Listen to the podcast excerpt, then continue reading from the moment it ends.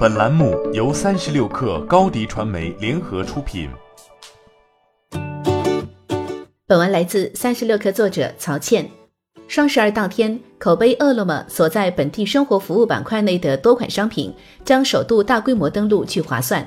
阿里本地生活表示，这意味着在阿里经济体内，本地生活与聚划算两大核心业务板块实现了战略互通与深度融合。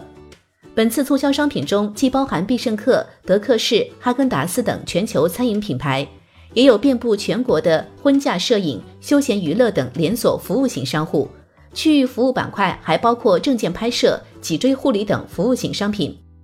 本地生活服务行业正在实现快速的数字化升级，但与电商行业相比，本地生活数字化水准落后了至少五年。将本地生活服务与电商相结合，既是抓手之一。今年天猫双十一期间，口碑饿了么首次完整推出了基于本地生活的电子卡券，使得餐饮和服务型商品实现了集中性囤购和分散性核销，商品具备了数字化的能力，才有机会进入电商平台售卖服务。解决了后端的数字化后，为从前端营销获得更顶尖的能力和流量，在双十一期间，口碑饿了么联合淘宝、支付宝推出了四端并行的直播生态。在十一月十九日，口碑饿了么还推出新服务战略，围绕单个商户搭建商家中台，构建全链路数字化运营能力。基于此，口碑饿了么平台商品得以在双十二期间登陆聚划算，实现聚划算与本地生活各行各业商品的对接。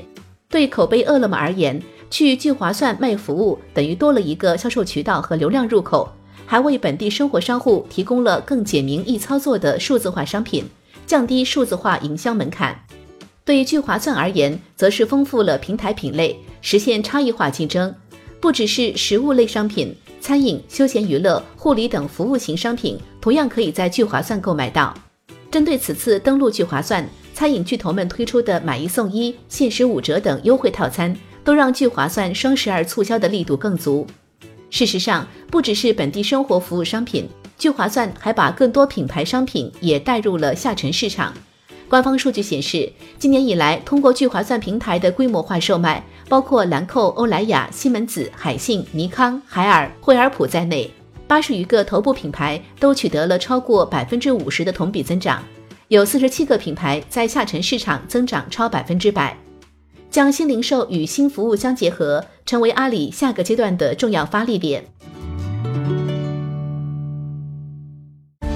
欢迎添加小小客微信，xs 三六 kr，加入克星学院，每周一封独家商业内参，终身学习社群，和大咖聊风口、谈创业，和上万客友交流学习。